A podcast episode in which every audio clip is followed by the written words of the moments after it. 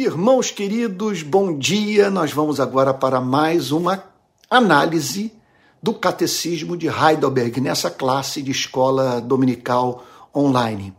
A aula de hoje será bem mais concisa do que as anteriores, porque o Catecismo de Heidelberg que estamos estudando é, trata apenas de duas perguntas nesse domingo.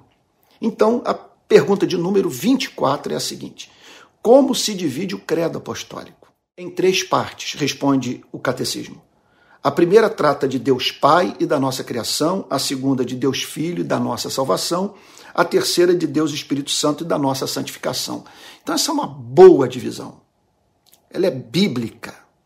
E, porque, ao entendermos as operações distintas das pessoas da Trindade, nós é, passamos a conhecer é, a essência da teologia do Antigo e do Novo Testamento, aquilo que de mais importante as Escrituras querem nos ensinar. Em primeiro lugar, então, é esse Deus que existe, ele é apresentado pela fé cristã como Deus Pai Criador. Então, ele não apenas corresponde ao ideal expresso pela palavra Deus. Ele não é apenas Deus único, não tem rival, não há outro igual a ele. Isso é um pressuposto da palavra Deus. Ele não é apenas imutável, o tempo não põe rugas na sua face. Ele não é apenas infinito, perfeito em todos os seus atributos, não limitado pelo espaço, tempo, onipresente, onisciente, onipotente. Ele não é apenas Deus autoexistente. Ele não tem causa, ele é causa não causada, como alguns teólogos dizem. Ele é chamado por Jesus Cristo de Pai, Deus Pai. É a doutrina mais difícil de nós acreditarmos. E ainda que venhamos acreditar nela, é a mais difícil de fazer parte da nossa vida espiritual, intelectual, emocional. Porque se acreditássemos realmente nesse Deus, nós seríamos muito mais felizes do que somos. Que imagine você acreditar um Deus amoroso, compreensivo, leal, paciente, descomplicado. Né? Então, Jesus veio para quebrar essa fobia de Deus e fazer com que, ao nos aproximarmos de Deus, assim o fizéssemos confiando mais na sua misericórdia, como dizia Lutero, do que na nossa inocência. Ele é o Deus e Pai e Criador. Então, essa divisão nos remete para algumas das doutrinas mais lindas, consoladoras, libertadoras das Sagradas Escrituras e fundamento da, do que de mais importante existe na Bíblia. Porque o universo tem um Criador, o que significa, portanto, que tudo foi planejado, tudo foi pensado, concebido em amor, sabedoria e justiça. Então ele é o Deus criador soberano. Se ele é o Deus Pai criador, se ele é esse ser amoroso e se devemos a existência do universo, a nossa existência, a ele, a nós nos cabe adorá-lo com todo o nosso coração, com toda a nossa força, com toda a nossa alma, com e de todo o nosso entendimento. Segundo lugar, segunda divisão do credo apostólico, relaciona-se a Jesus, nome doce. Esse deveria ser o nome capaz de, de causar mais doçura no nosso coração quando é pronunciado por nós. Então, ele é o, a segunda divisão é Deus Filho, é sobre Deus Filho e a nossa salvação. É então, muita coisa está incorporada nessa segunda divisão do credo apostólico, que fala, portanto, do Deus Filho, desse Deus de Deus, do objeto do amor do Pai, da expressão exata do ser de Deus, da, quer dizer, daquele cuja formosura é, é razão do estado de bem-aventurança eterna do Criador, porque a sua felicidade consiste em contemplar a beleza do Filho, o filho contemplar a beleza do pai. Então, essa é a festa de, de, de amor da Santíssima Trindade. É, então, é o pai se deleitar no filho, o filho se deleitar no espírito e por aí vai. Então, ele é o Deus Filho. Essa é uma divisão muito importante, porque o, porque, porque o Deus Filho aparece aqui e para tratar da nossa salvação. Porque houve um desarranjo na criação. A parte consciente, inteligente, quer dizer, capaz de fazer deliberações desse planeta, se rebelou contra o Deus Pai. Deus Pai, em vez de enviar um batalhão de anjos para destruir os rebeldes, enviou o seu único filho, para transformar rebeldes em filhos e filhas. Então, o filho veio para nos salvar. Fomos criados pelo Pai e agora carecemos de ser redimidos pelo Filho. Perdemos é, a nossa integridade original, o, o vero entendimento espiritual. Deixamos de ser justos. É, fomos privados assim da glória de Deus. Não temos acesso à Sua presença, não temos comunhão com Ele, nem mesmo nos importamos com isso. Mas o Pai enviou o seu filho para essa operação de resgate. E se você se sente resgatado, olha, eu vou lhe dizer uma coisa: essa percepção é motivo suficiente para, nesse momento, você prestar culto de ações de graças a esse Deus. Ele o redimiu. E agora você não tem mais que temer Moisés, a sua consciência, os demônios, o inferno, a morte, o juízo final, porque você foi perdoado e transformado em filho de Deus. Então, a segunda parte do, do, do credo apostólico trata de Deus Filho e da nossa salvação, do Cristo que veio não para se tornar meramente o nosso exemplo de vida, mas que veio para nos redimir, para morrer na cruz no nosso lugar, para que o Pai pudesse oferecer a nós um perdão justo, para que Deus não entrasse em contradição consigo mesmo, para que o Criador não emitisse uma nota é, que não condiz com a sua natureza santa, uma nota para o universo, de que ele é capaz de trivializar o pecado. Ele perdoa, mas mediante a morte de nosso Senhor e Salvador Jesus Cristo. E a terceira parte do catecismo perdão, do credo apostólico, trata da obra do Espírito Santo, da pessoa do Espírito. Então, a terceira de Deus Espírito e da nossa santificação. Porque o Espírito Santo é aquele que aplica a obra de Cristo no coração dos que foram separados para essa redenção. É, sem o Espírito Santo, como alguém já disse, esse livro aqui é um livro fechado. Sem o Espírito Santo, Veja, não é que nós não vamos entender o que o livro declara, é que nós não vamos ter apreço pelo que a Bíblia ensina. Nós não veremos beleza nas suas passagens. Nós não sentiremos o, o anelo ardente por conhecer o mundo revelado pelas Escrituras. Então nós precisamos do Espírito Santo para que ele nos regenere, regenere. Nós vamos ver tudo isso nas próximas aulas, para que ele nos conceda uma nova natureza, para que ele abra os nossos olhos, para que ele interneça o nosso coração, para que ele nos torne vulneráveis à palavra. Nós precisamos do Espírito Santo para ver beleza em Cristo, que em última análise as pessoas se convertem porque a beleza do Cristo que lhes foi apresentada é irresistível. Sabe? Afinal de contas, é, é, como explicar a conversão de alguém que nunca leu um livro de apologética, não sabe nada sobre arqueologia, manuscritologia bíblica? Simplesmente a palavra de Deus foi pregada pelo missionário e a pessoa se rendeu com lágrimas, entregando sua vida assim a Jesus, fazendo dele senhor da totalidade da sua existência. Só tem uma explicação: o Espírito Santo convenceu essa pessoa de que Jesus é o lírio dos vales e que não há na vida nada mais especial do que ele e que a sua beleza aponta para a sua origem divina.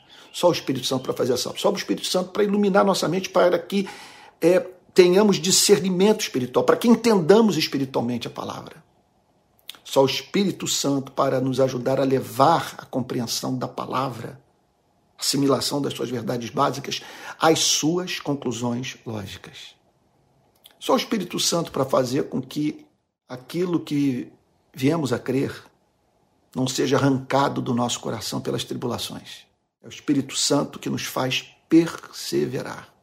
Então, a terceira parte do credo apostólico trata da pessoa do Espírito e sua obra de santificação, porque ele foi enviado para isso, para é, levar adiante a obra do Filho. O Pai nos separou na eternidade para essa redenção, o Filho cumpriu a lei, deu sua vida por nós, e o Espírito Santo faz com que nós nos apropriemos do que o Pai decretou que haveria de ser nosso e que o Filho conquistou para as nossas vidas. E, e como elemento central dessa obra do Espírito Santo, é, nos deparamos na Bíblia com a doutrina da santificação, que é o processo mediante o qual o Espírito Santo nos faz participar da beleza de Jesus. É, é uma coisa estonteante de pensar que nós vamos vencer as nossas limitações morais, que progressivamente nossa imagem será conformada à imagem de Cristo. E um dia ficaremos totalmente livres dessas contradições é, que tanto nos infelicitam, envergonham e até mesmo nos fazem chorar. E a última pergunta desse domingo. Por que você fala de três pessoas, Pai, Filho e Espírito Santo, visto que há um só Deus? Essa é uma boa pergunta porque o Antigo e o Novo Testamento são de um monoteísmo radical. A Bíblia fala sobre a existência de um único Deus. Agora, como explicar as sagradas escrituras, repito, que são profundamente monoteístas, falar em termos de Deus Pai, Deus Filho e de Deus Espírito Santo. E aí o catecismo dá a seguinte resposta: porque Deus se revelou em Sua palavra, nós jamais saberíamos disso. Deus revelou essa verdade em Sua palavra. Então, observe que há aquilo que o ser humano pode conhecer sem a assistência da palavra. O apóstolo Paulo admite na carta aos Romanos, capítulo 1, a partir do verso 18, quando ele fala da revelação geral. Então veja, a queda não impede os seres humanos de fazerem uma boa teologia baseada na revelação geral. O que a queda causa é, em primeiro lugar, tornar esse exercício quase que impossível, raro. E em segundo lugar, o que a queda faz é que, ainda que a partir da revelação geral, sejamos capazes de extrair verdades sobre o ser e os atributos de Deus, nada disso nos encanta.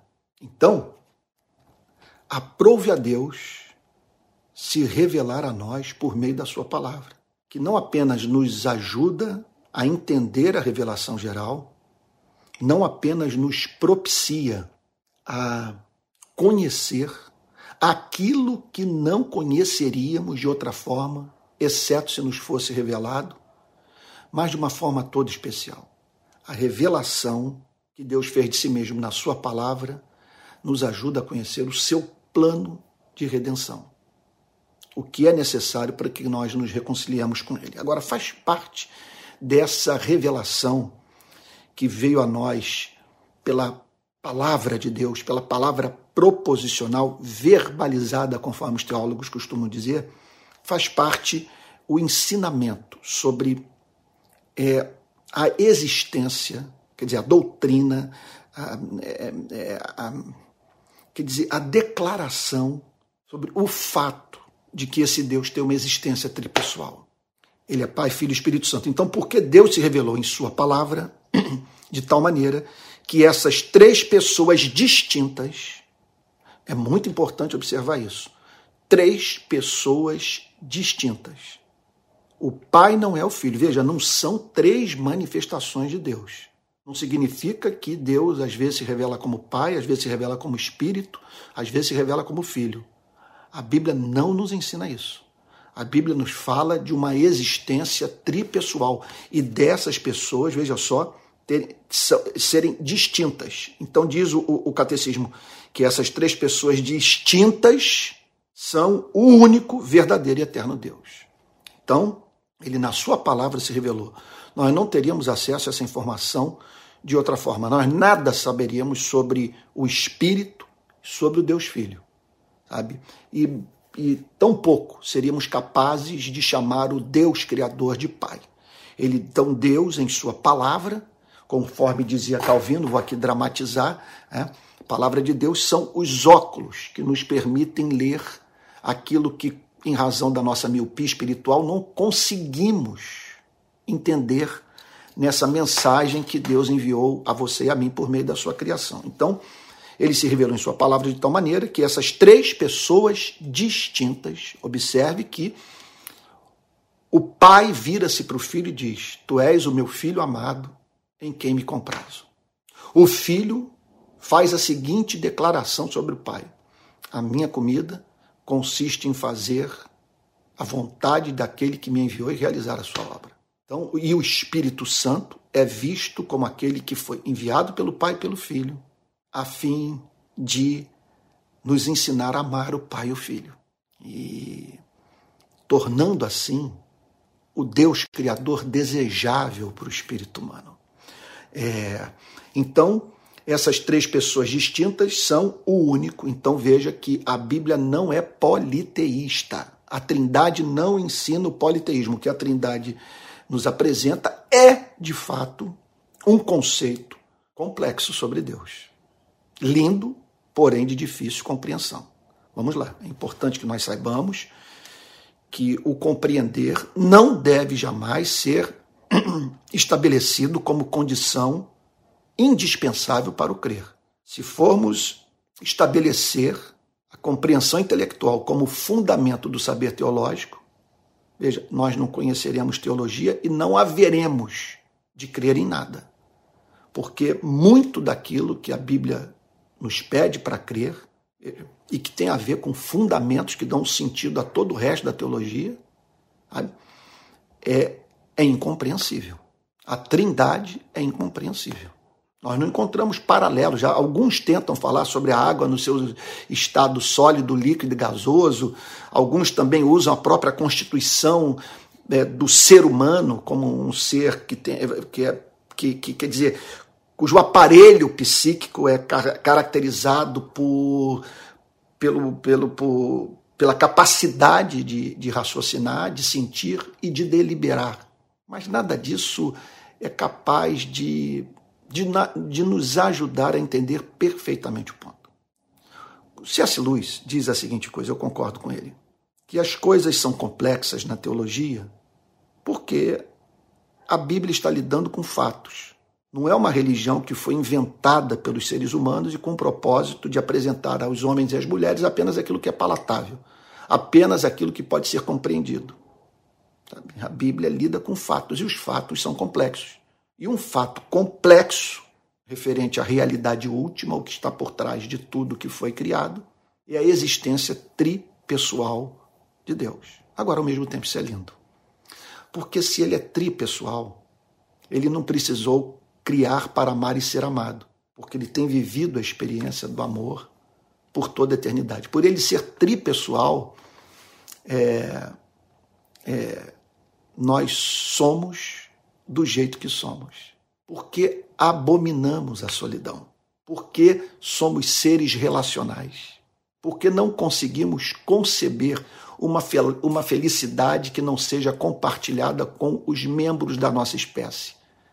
Porque nós fomos criados à imagem e semelhança, permita-me dizer, espero que você entenda, de um Deus comunidade, de um Deus que tem vivido a experiência do amor e que assim nos chama para reproduzirmos a sua vida.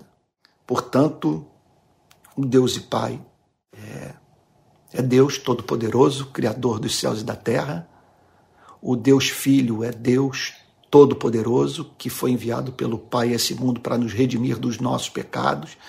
E o Espírito Santo é Deus onisciente, onipotente, onipresente, enviado para a nossa santificação. Por isso que o Davi diz Para onde me ausentarei do teu espírito? Para onde fugirei da tua face? Se subo aos céus, lá estás. Se faço a minha cama no mais profundo abismo, lá estás também. Se tomo as asas da alvorada, me detenho nos confins dos mares, ainda lá me haverá de guiar a sua mão e a tua destra me susterá. O Espírito Santo é onipresente, ele é imanente na criação, presente na vida da igreja e costumeiramente eu me pego nas minhas horas devocionais, aliás, eu acabei de fazê-lo, cantando um velho hino que diz assim: eu não sei qual é a origem dessa canção. Ela diz assim: Pai de amor, gosto tanto de ti. Pai de amor, gosto tanto de ti. Te amo, te quero e prostrado te adoro. Pai de amor, gosto tanto de ti. Então, essa é a primeira divisão da canção. Mas aí vem a segunda. É uma canção trinitária. A segunda fala sobre Deus Filho. Meu Jesus, amoroso tu és.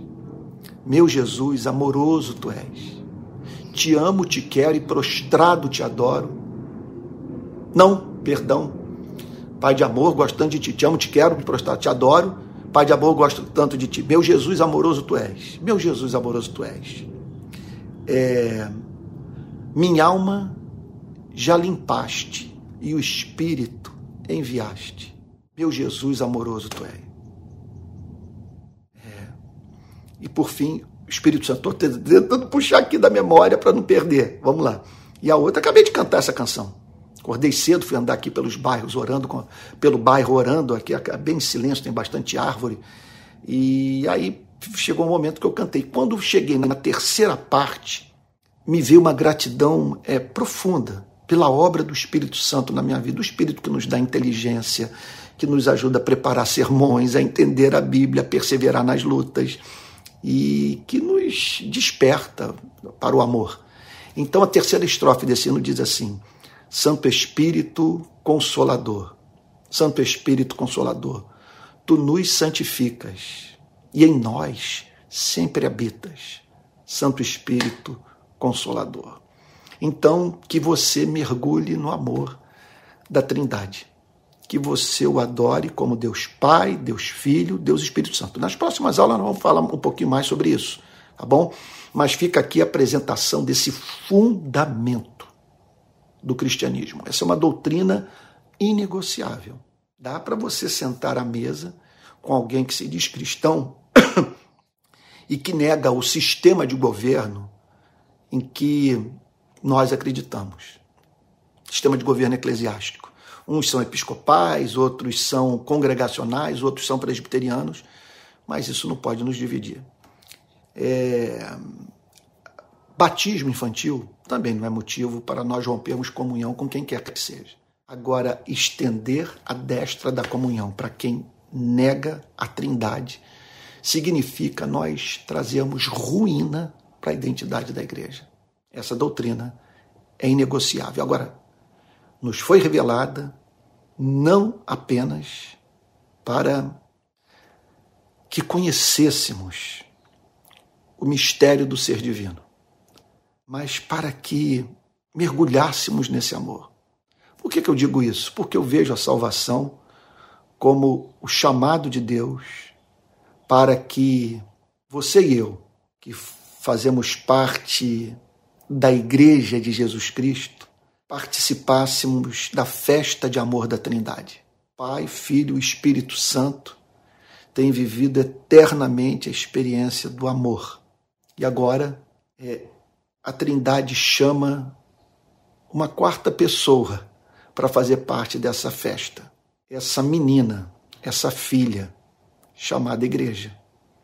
E que então celebremos esse amor, adorando Deus como Pai, como Filho, como Espírito Santo, sendo gratos pela criação e eleição, sendo gratos pela redenção pelo sangue e gratos pela regeneração, pela conversão, pela santificação e pela capacidade dada pelo Espírito de resistirmos na fé é, as pressões da vida, não permitindo jamais que do nosso coração seja apartada a vontade de vivermos exclusivamente para a glória de um Deus tão, tão majestoso como esse.